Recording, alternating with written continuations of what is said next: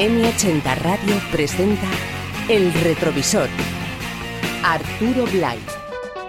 En este retrovisor vamos a recordar el nacimiento del sonido indie en nuestro país, o mejor dicho, de los grupos de producción independiente, porque la concepción del término indie como un sonido llegaría más tarde, a partir de los 90, cuando el indie o rock alternativo definió una forma de entender la música, independientemente de qué tipo de sello la publicara.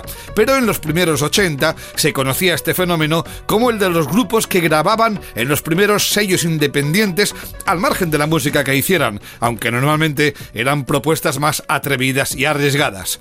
Ya hemos recordado en alguna ocasión que fue Servando Carballar de Aviador Dro quien fundó el primer sello independiente, Discos Radioactivos Organizados, Dro, y lo hizo para poder editar el segundo single de su banda, Nuclear Sí. No había otra posibilidad. Las discográficas convencionales andaban muy confusas con el estallido de la movida. Sus ejecutivos, educados en otra cultura del negocio musical, no sabían cómo manejar con esta nueva hornada de bandas, ni entendían a qué público se dirigía.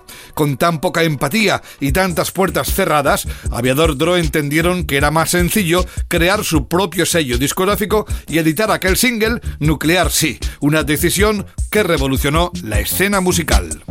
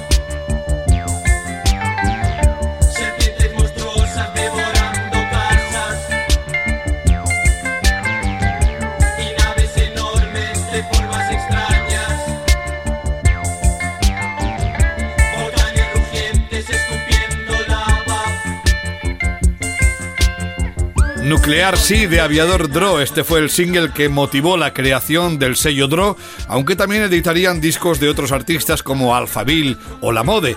La feliz idea de crear un sello discográfico para autoeditarse discos también fue adoptada por otras bandas como Esclarecidos y Décima Víctima, quienes unieron fuerzas para fundar su propio sello con la misma finalidad, grabaciones accidentales, más conocida como Gasa.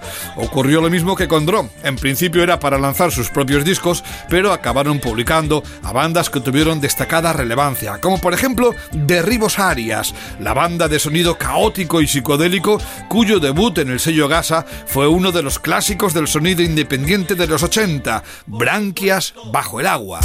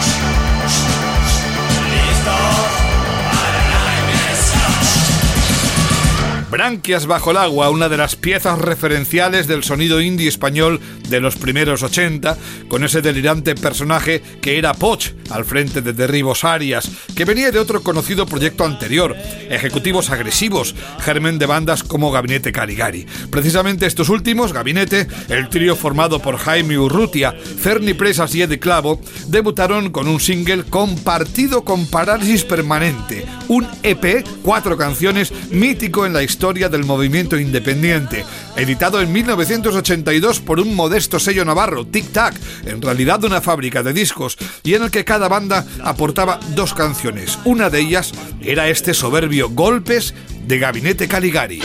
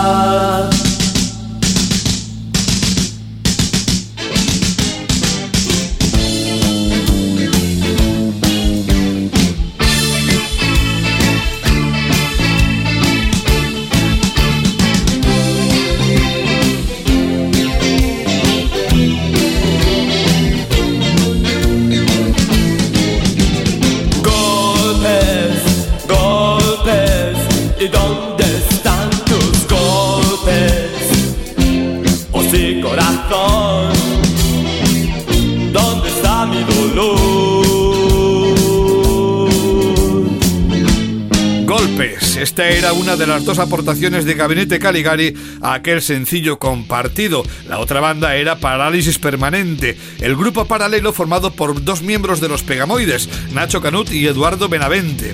Hispavox, su discográfica, rechazó respaldar este proyecto que tuvieron que editar ellos mismos.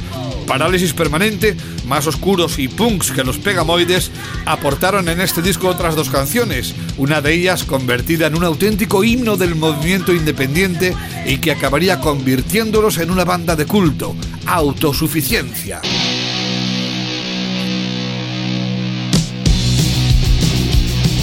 Me miro en el espejo y soy feliz y no pienso nunca nadie más que mí y no pienso nunca nadie más que mí. Leo libros que no entiendo más que yo. Oigo tintas que he grabado con mi voz. Oigo tintas que he grabado con mi voz.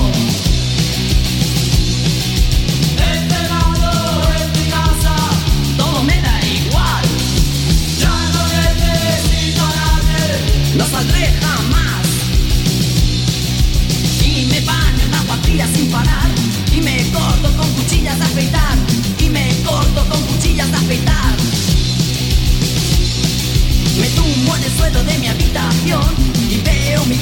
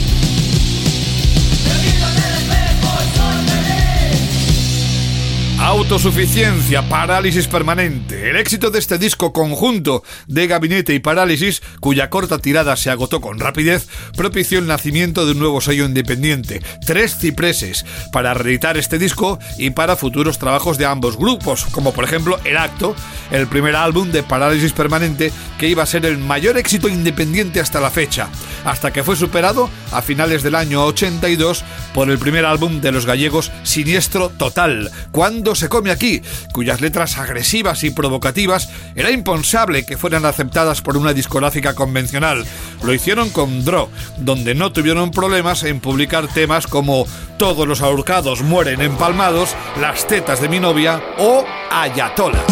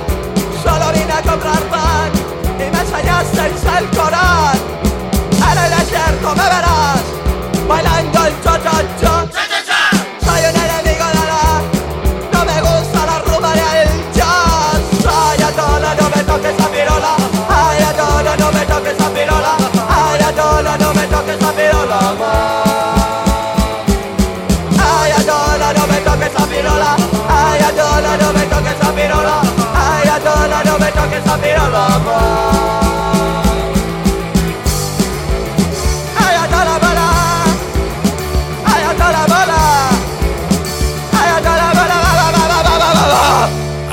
Siniestro total, otra demostración de cómo se podía triunfar en un sello independiente como Dro, que también incorporaría su catálogo a otras bandas como Glutamato Yeye, un grupo que ironizaba sobre el espíritu de la movida y provocaba con las pintas a lo Adolf Hitler de su líder, Iñaki Fernández. Uno de los primeros éxitos de Glutamato Yeye fue Corazón Loco.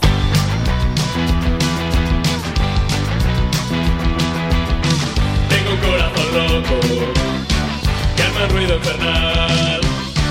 Si te acercas un poco, lo podrás comprobar.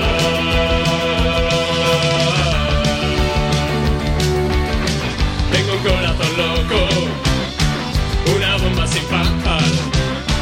Si lo agitas un poco, no podrás respirar.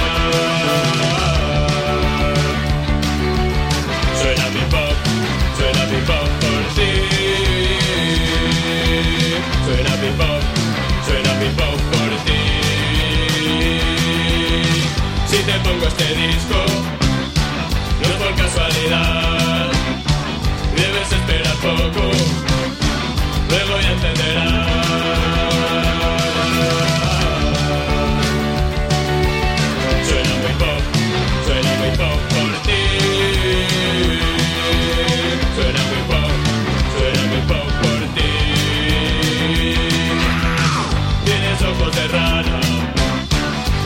sonrisa. Tus cabellos son caros y tu lengua es glacial.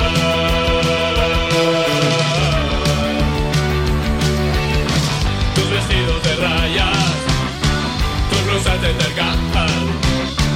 Tus suspiros me inspiran un deseo especial.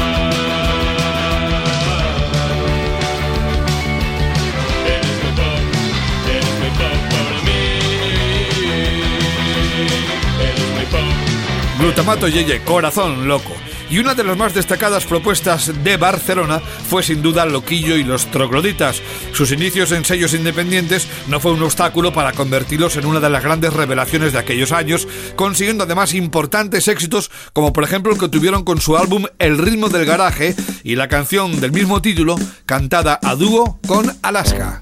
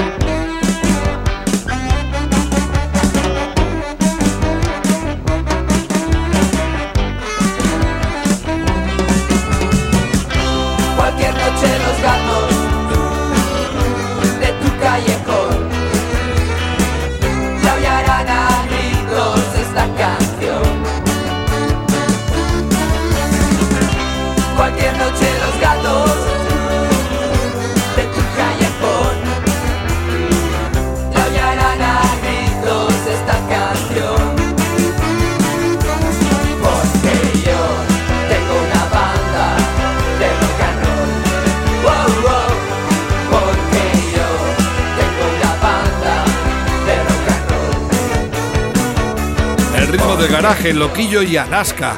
En realidad, Loquillo y los trogloditas habían fichado por tres cipreses nada más desembarcar en Madrid, pero el sello, con dificultades financieras, acabó siendo engullido por Dro, que también iba a absorber a Gasa, aunque manteniendo las marcas de estos sellos que habían hecho historia.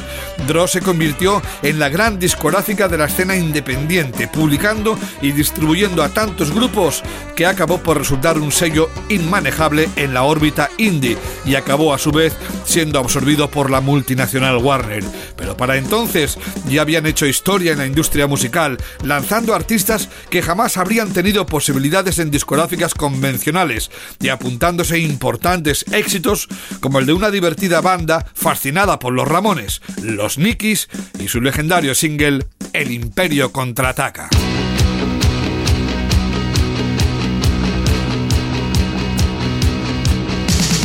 Hace mucho tiempo que se acabó,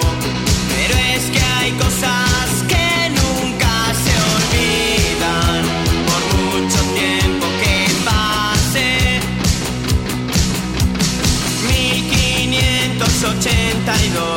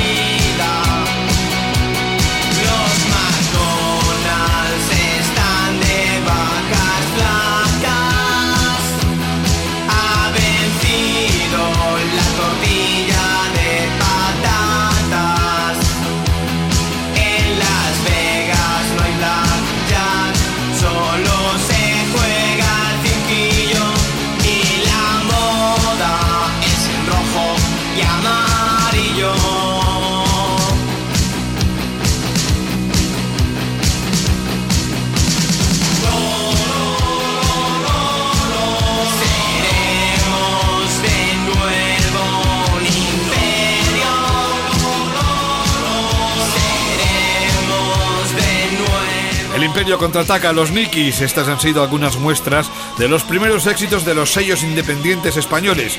Un cauce que permitió que muchas propuestas de la movida vieran la luz y que dio salida a muchos grupos a los que las discográficas convencionales cerraban sus puertas o simplemente no sabían cómo manejar.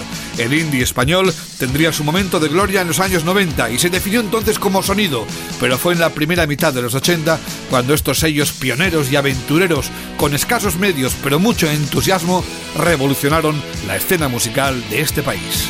El retrovisor, una producción de M80 Radio. This is Rock and Roll Radio. Stay tuned for more rock and roll.